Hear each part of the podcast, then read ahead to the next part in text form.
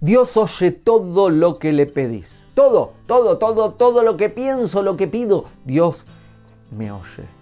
Ahora bien, Dios no me da todo lo que le pido. Ah, no me da todo lo que pido, ahora me enojo y Dios no lo permita, pero no, no pienso más en vos, no, me, no quiero más una relación porque soy un niño malcriado, malcriada, que quiere todo lo que yo quiero, quiero, quiero, quiero, quiero, y si no me das todo lo que yo quiero, todo mal.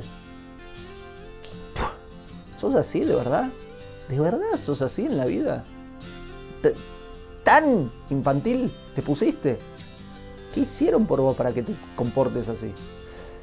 Si Dios no te da todo lo que le pedís, es porque Dios sabe que darte todo lo que le pedís no es bueno para vos.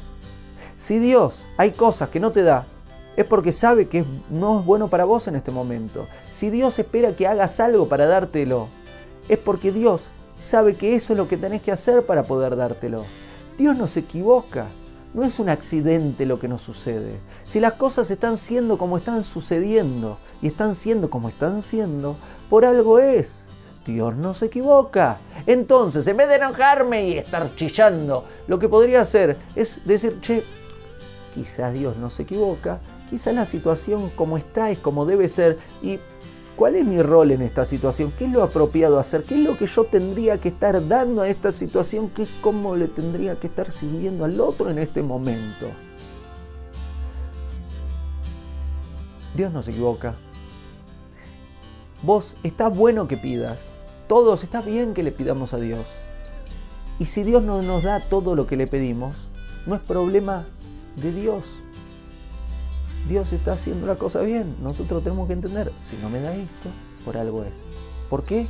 Quizás no es para mí, quizás no es el momento apropiado, o quizás tengo que hacer un trabajo que no estoy haciendo.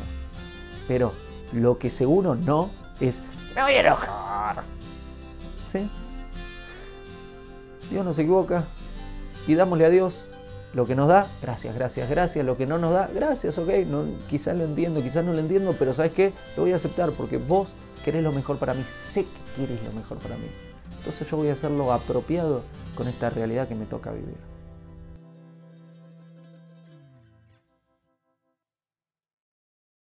Hago esta rápida pausa comercial para agradecerte por oír mi podcast y pedirte que si te gusta lo recomiendes.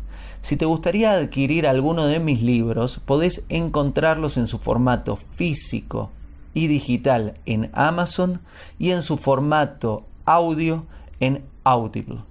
Gracias y que continúes disfrutando del contenido que tengo para vos.